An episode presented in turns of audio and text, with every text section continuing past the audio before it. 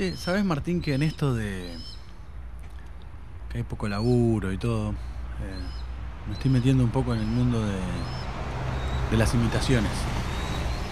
Y a ver si, si esta me sale bien o, o qué te parece. A ver. Mira, hay un, hay un, hay un, un- un cuento que sobre el éxito eh, y eso que es ridículo, pero te, te- lo vas a entender. Eh, Un tipo va caminando. Ahí un poquito, Fede. tanto no te voy a hacer. Fede, pero eh, estabas haciendo playback. Yo te vi que decías otra cosa. ¿Me estás cargando? Era mi imitación de- del maestro. No, no, no, pero yo te vi que, que movías la boca diciendo otra cosa, algo de Racing, no sé qué decía.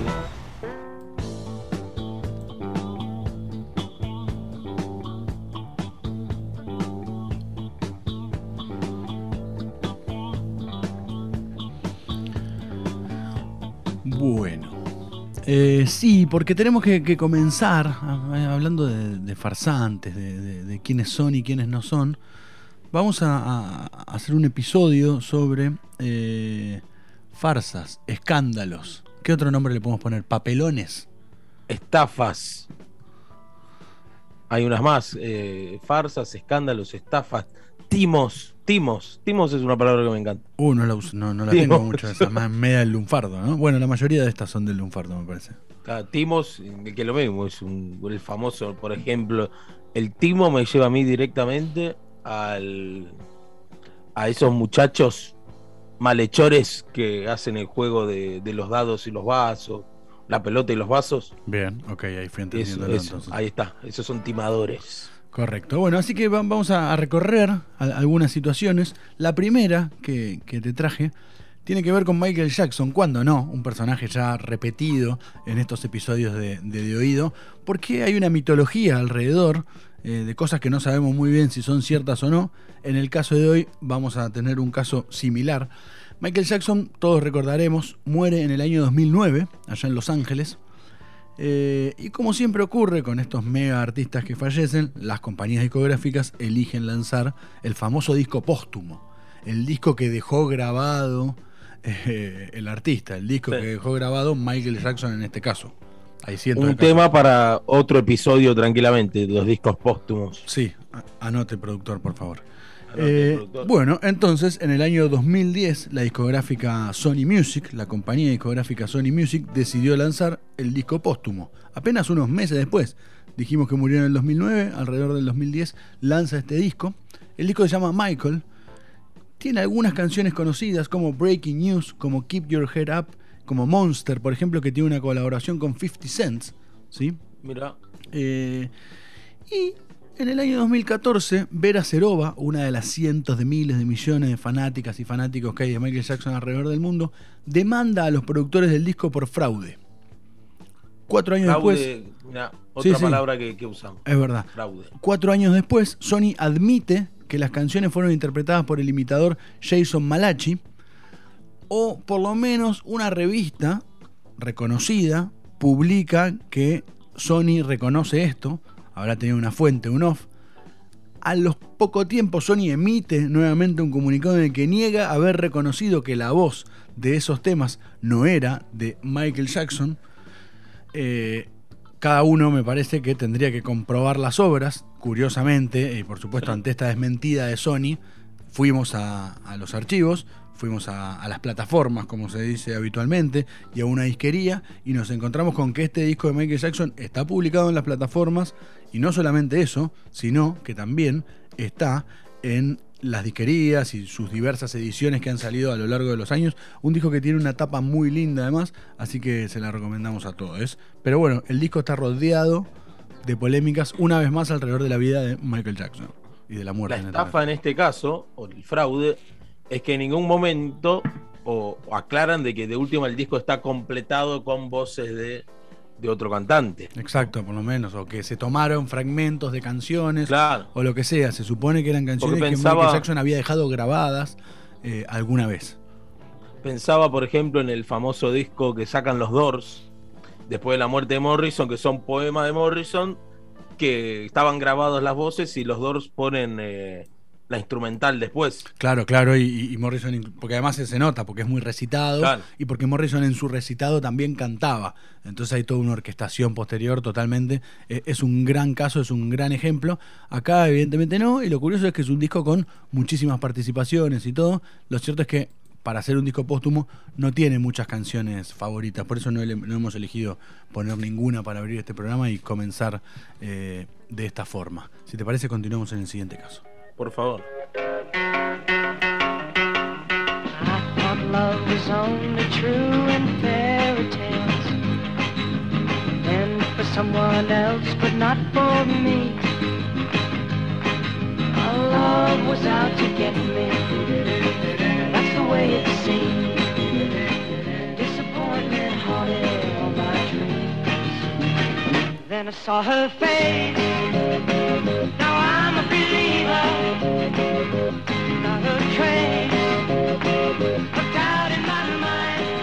Viajamos en la máquina del tiempo a 1965. Eh, hablamos de 1965, hablamos de furor Beatle, furor Stone en Inglaterra. Y si hay un país que es bastante celoso con los furores extranjeros, sobre todo que hablen su mismo idioma, es Estados Unidos. Mm, yo te traje algo parecido, me parece, para después, ¿eh? Ojo. Y, están pegaditos, me parece, así que, va a estar bueno esta parte.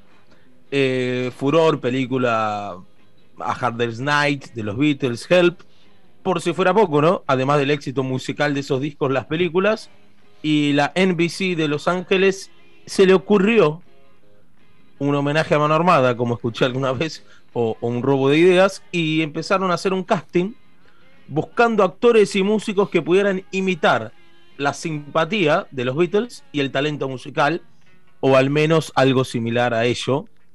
¿Cómo no encontraron? Solo engancharon cuatro actores simpáticones, le pusieron los flequillos Beatles. Eh, un par apenas tocaban instrumentos, un par no hacían nada, entonces contrataron músicos para grabar los discos y ellos después daban la cara haciendo playback. El nombre The Monkeys, K-E-E-S, también es un guiño a la historia Beatles. Claro, ¿por qué?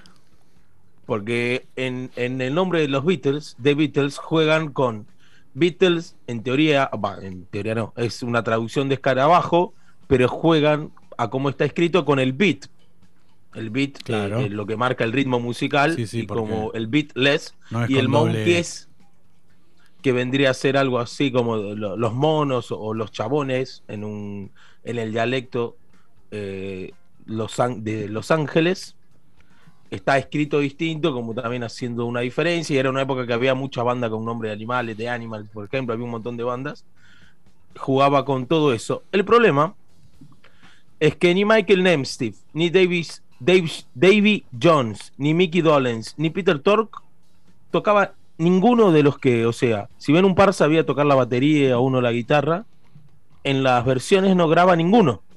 En los discos, vamos a decir en los discos, pero no graba ninguno y eh, hacían los playback, fueron de hecho al programa de, Ed Sullivan un tempito antes que, fueron los Beatles, un tempito después, perdón, y solo hacían un playback muy bizarro, eran como físicamente una mezcla de, los Beatles y los Stones. En esa época, de hecho, eran bastante parecidos estéticamente. Sí, la época de los, trajecitos, de los trajecitos, pero que ya con el pelo comenzaba a existir esa transgresión que luego quedó para la historia, ¿no? ¿sí? tuvieron una serie también de, televisión, obviamente la NBC, un argumento idéntico al de las películas de los Beatles, idéntico, pero con, en, el idioma californiano. Así que ya le mentían a todo el mundo. Había furor por The Monkeys. Un día saltó la ficha de que no sabían tocar instrumentos. Y acá es donde yo lo voy a bancar a los Monkeys. Porque cuando saltó toda la luz fue de escuchar este dato. Pidieron perdón, se tomaron un tiempito y se empezaron a estudiar su instrumento de ficción cada uno. Ah, sintieron una culpa tremenda. Y, sacaron discos de verdad, o sea, tocando ellos, y están bastante buenos los discos de, The Monkeys, ya obviamente no existe, pero eh, fueron una farsa y dieron un poco vuelta a la tortilla, ¿no?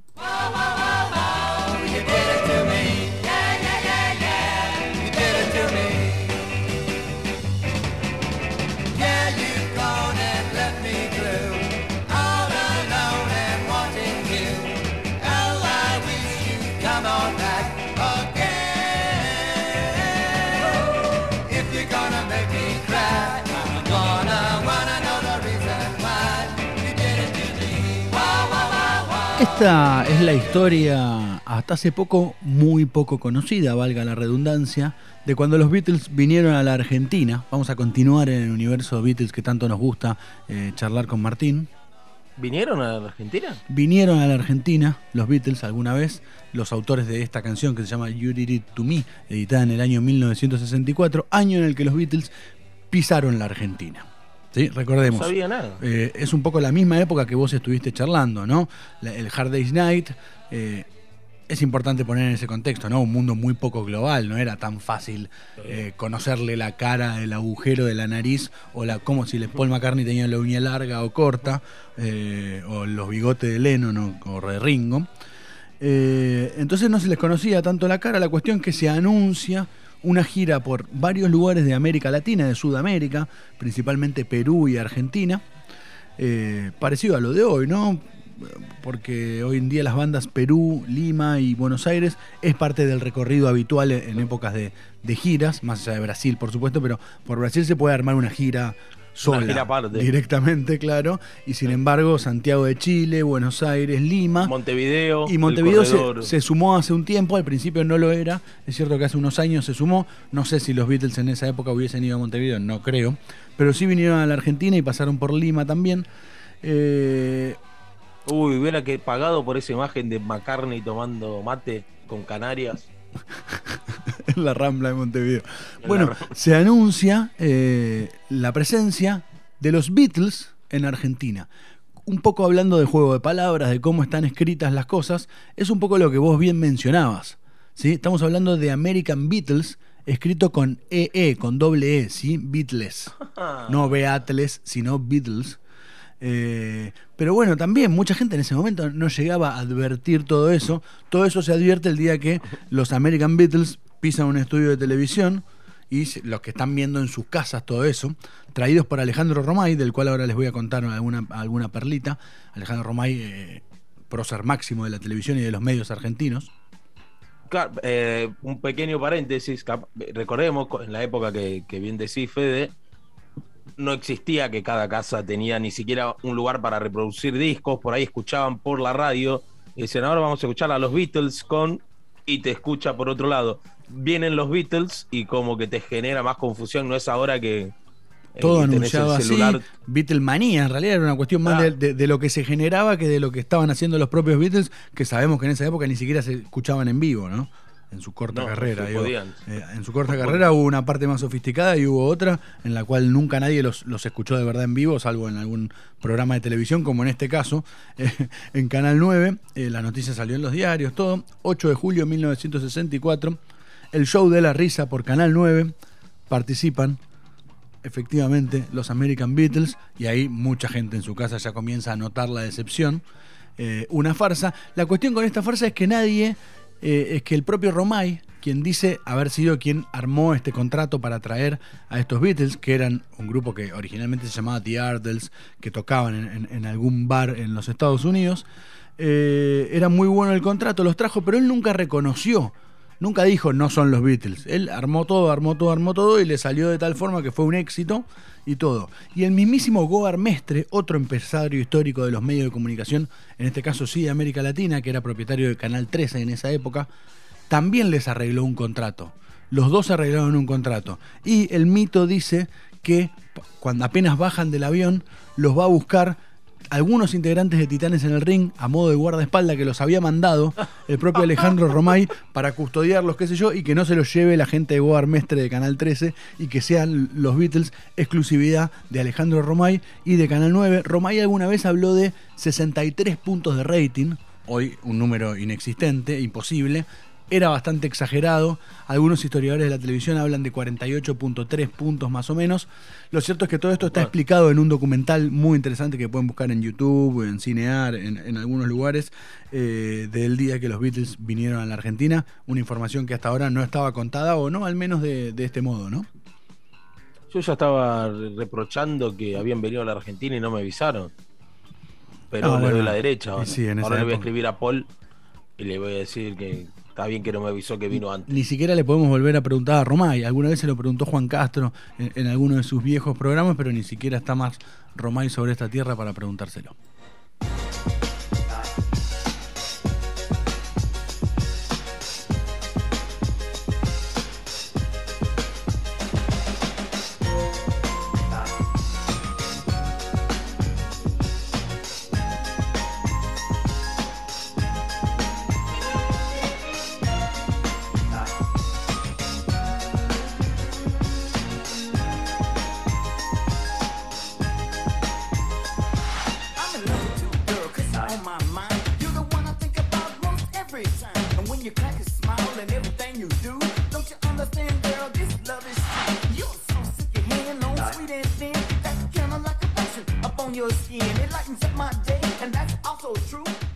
girl, you know it's true. Es el tema que estamos escuchando de los Milli Vanilli. Fue un dúo, empezó en mirá que, desconozco de quiénes me estás hablando. Eh, Mira, tienen un Grammy, o, tuvieron un Grammy. Eh, el productor discográfico alemán Frank Farian descubrió al francés Fab Morvan y el alemán Rob Pilatus en un programa de tele. Eran bailarines de, de una cantante famosa en aquel momento, Sabrina. Eran bailarines, morochos, eh, rastafaris, cuerpo musculoso. Entonces ya le puso lo- los ojos a estos muchachos y decidió hacer algo que él ya había hecho años anteriores. Él había armado una banda de, de bailarines, digamos, un grupo de cuatro o cinco bailarines, que él ponía la música pero no daba la cara. O sea, bailaban sus canciones, no, no se hacían pasar por cantantes, pero eh, eh, él armaba las canciones, etcétera. Otro concepto, otro concepto de como si fuese una especie de, de comedia musical sin que nadie cante, algo raro.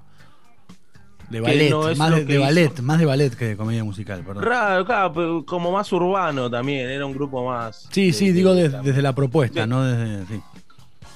En este caso los contrató a los Mili y Vanilli a partir de ahora, a la dupla, y los hizo pasar como cantantes y bailarines. Mm, mm, O sea, había un par de vocalistas que cantaban detrás de escena, ni siquiera, pero que, que, ca- que grabaron las canciones y que no, no, no cobraban o no aparecían en los conciertos, y un par de músicos que hacían las bases, etcétera.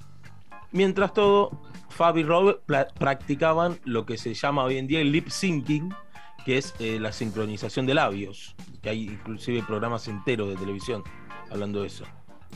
El principio del final no llegaría con un golpe ni un gemido, sino con un rayón. Una noche en Bristol, Connecticut, cantando sobre el escenario frente a miles de admiradores, lo impensable ocurrió. Ajá. Su pista pregrabada se trabó. Esto es un documental sobre. ¿no? I wanted to die. It stopped. Girl, you know it's girl, you know it's girl. 80,000 people. Girl, you know it's girl, you know. You know, I couldn't repeat it 15 times. Girl, you, it got obvious. Still. So I stopped, I panicked, I ran off stage. Clarísimo. Julie Brown, who used to work for MTV, ran after me. I didn't want to go back to stage. I had enough. 80,000 people waiting. I said, I had 8 mil enough. personas I quit. mirando y, y le pasa eso con la pista y ahí saltó la ficha. Imagínate, Federico, tenían vendido millones de discos y en enero de 1990 inclusive ganaron tres premios de la American Mu- Music Awards a Mejor Artista Revelación, Mejor Canción Pop, con la canción que escuchamos, y Artista Revelación. El 21 de febrero ganaron un Grammy como Mejor Artista Nuevo o, o Artista, viste que eso van cambiando. Y Robo Revelación, Pilatus, nuevo. que era un, un- alguien de, de- de renombre en esa época, llegó a decir a la revista Time, escucha esto, ¿eh? Milli Vanilli tenía más talento que Bob Dylan, Paul McCartney y Mick Jagger. Bueno, bueno.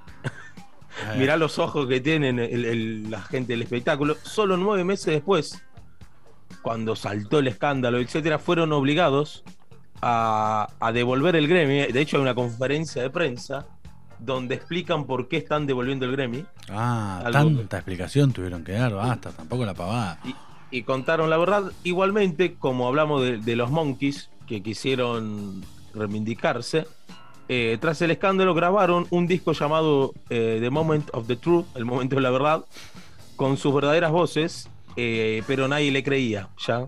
Y bueno, el final fue trágico para ambos. Después del fracaso, Rob murió de sobredosis en 1998 y el otro no hace tanto tiempo.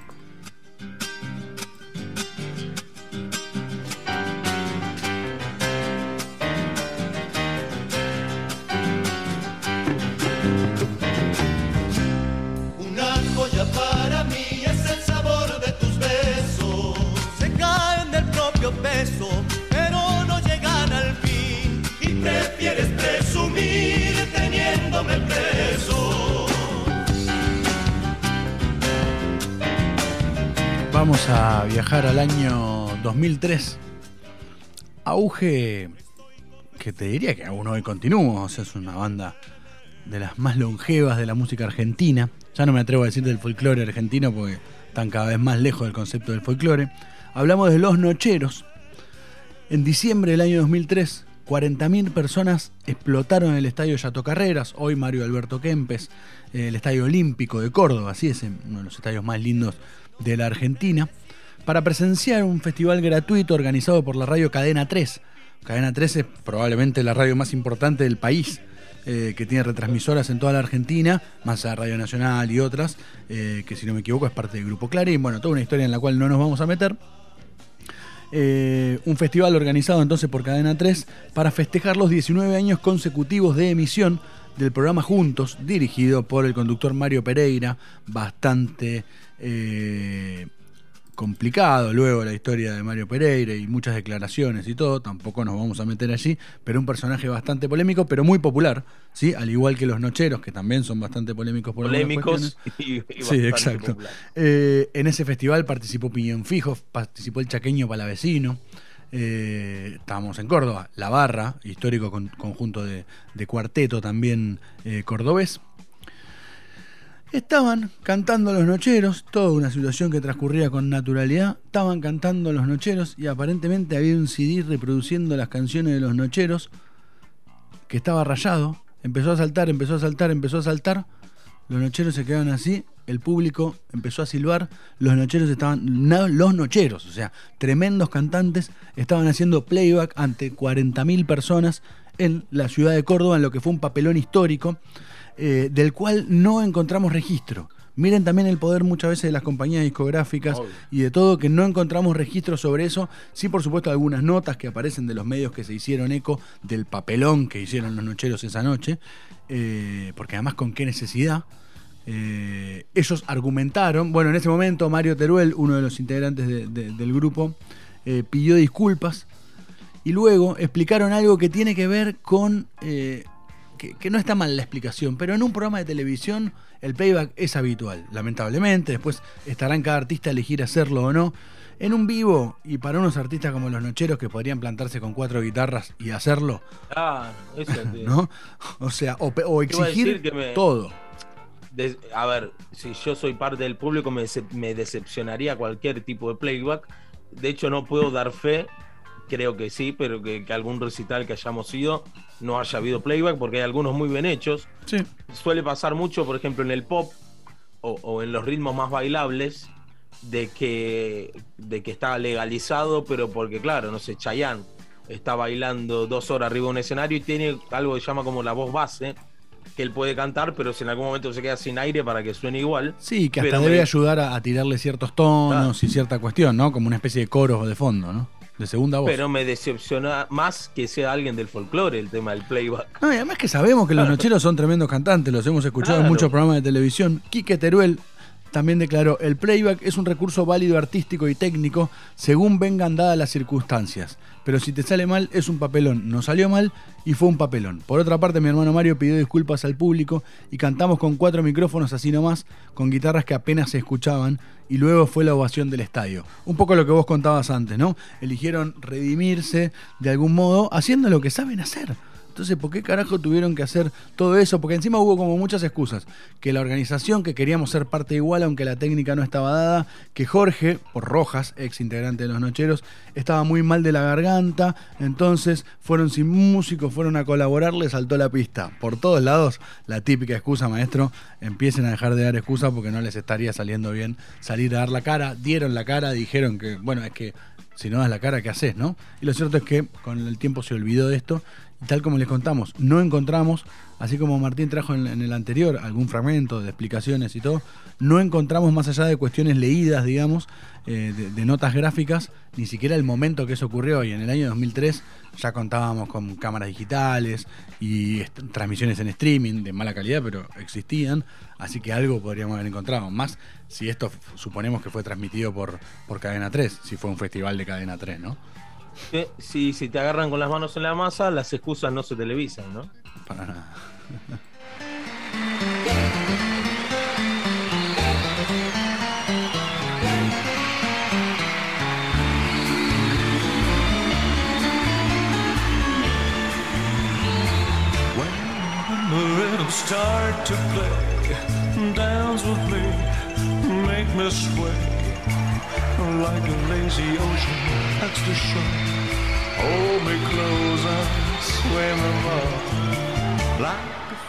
Creo que es la segunda vez que vamos a hablar de Frank Sinatra en este, en este lu- lugar llamado De Oído, de punto oído en las redes sociales, si nos quieren seguir.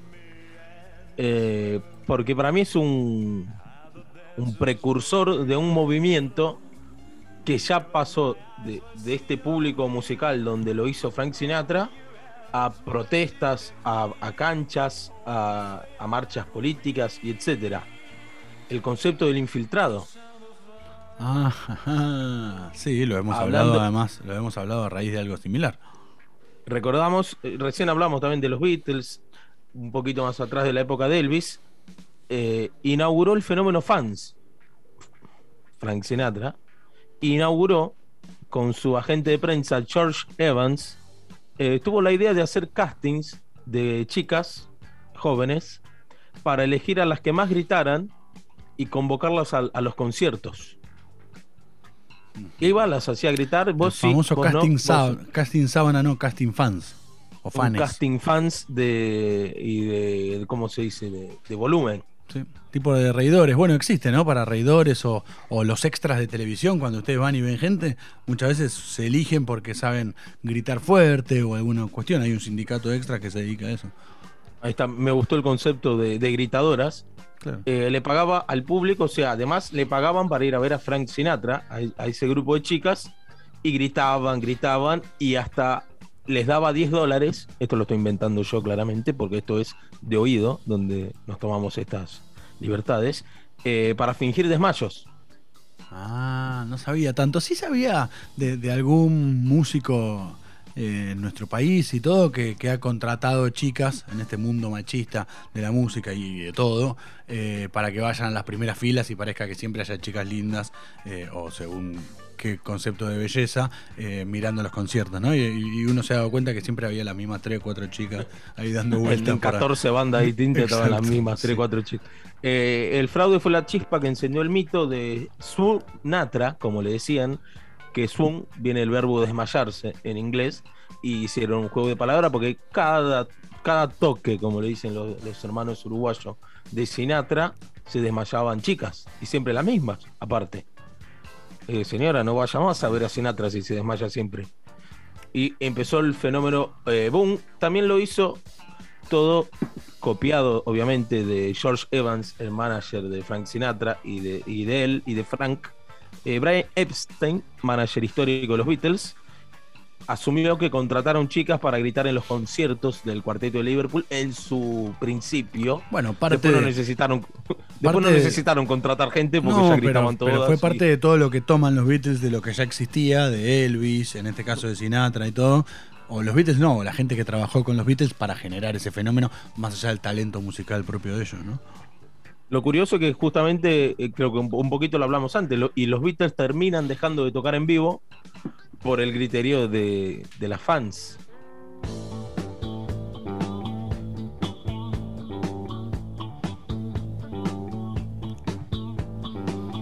Bueno, a elegir. Eh, a elegir que, en este caso, ¿qué elegiríamos? ¿Qué nos, qué nos dio más bronca de todo lo que contamos, no? ¿Más bronca? Sí, Yo me voy a quedar con sí. uno tuyo, el de que fue un engaño, pero que nunca lo asumieron, porque el de, el de los Beatles. Y en me parece que es la gran historia eh, ya conocida, pero que muchos todavía no la conocen y que, y que tiene que salir a la luz. Igual lo que más bronca me da, y en ese momento lo recuerdo, eh, fue lo de los nocheros. Mira, Sí, sí, porque no, no puede ser. Además sabemos que cantás bien, todo. De última es eso. Pedí cuatro líneas, cuatro cajas directas, conectá cuatro guitarras o dos y, y salí y cantá, loco. O sea, y tocá la guitarra y chau. O cualquiera que esté ahí que te acompañe. Inventá un circo desde otro lado. Pero no le mientas al público, por más que haya sido un festival gratuito y todo. Porque bien que habrán cobrado, me imagino. obvio. No creo que Y- haya ido de onda para, para cadena 3, no creo que nadie vaya. Y menos, como decíamos, que en esa época los nocheros ya recontra eran los nocheros, ¿no? Y también quiero darle un voto a favor a los Monkeys, porque si bien empezaron eh, siendo impostores, terminaron estudiando música y, y siendo una banda digna, por lo menos. Bien, me gusta esa, esa resiliencia, ¿no? Se diría hoy. Claro. bueno, yo me la mandé, pero mira, está. Bueno, me voy a seguir practicando algunas imitaciones. Por Para ahí. mí te sale muy bien Jaime Ross. Algún día verás. Amándote, amándote, vamos la viola. Yo soy hijo de Catalina,